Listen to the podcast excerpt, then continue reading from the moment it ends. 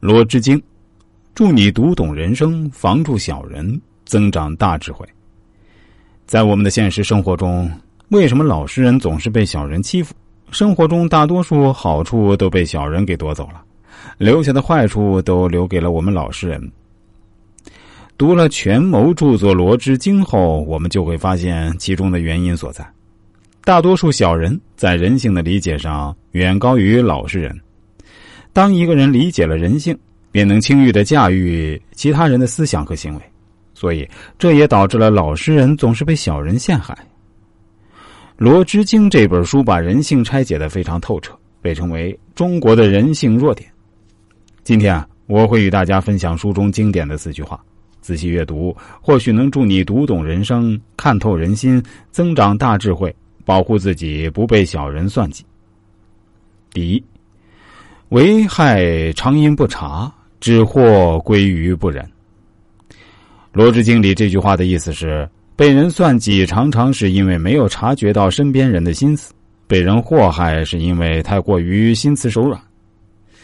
这句话诠释了另外一句话：害人之心不可有，防人之心不可无。其实，对于大多数人来说，小人想要算计你，必定会露出一些马脚。只要我们多留心。自然能避免算计的发生。我有位朋友，原来很老实，这也导致他在职场上寸步难行。后来决定改变自己，多留了一些心眼儿，结果就轻而易举的发现了他人的小心思。他有一个同事，每次在朋友给领导汇报完之后，第一时间就会去找领导。后来朋友才知道，每次这个人都在自己汇报完之后找领导说坏话。让自己迟迟得不到晋升的机会。发现了问题，才有机会改善。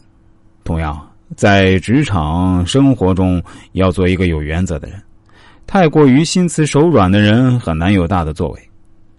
我有一个顾客，他当时是在网络上听了我讲解的易经节目，找到我，希望我给他的人生把把脉。我对他说：“你这个人其实还是很善良的。”但是人善被人欺，马善被人骑，你应该没少吃这方面的亏吧？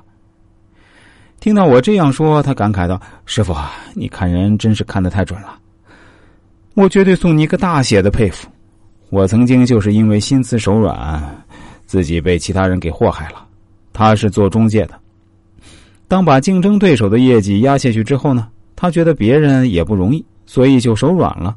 结果，对手后面抱团去了。”一口气把朋友的中介公司给活生生的弄垮了。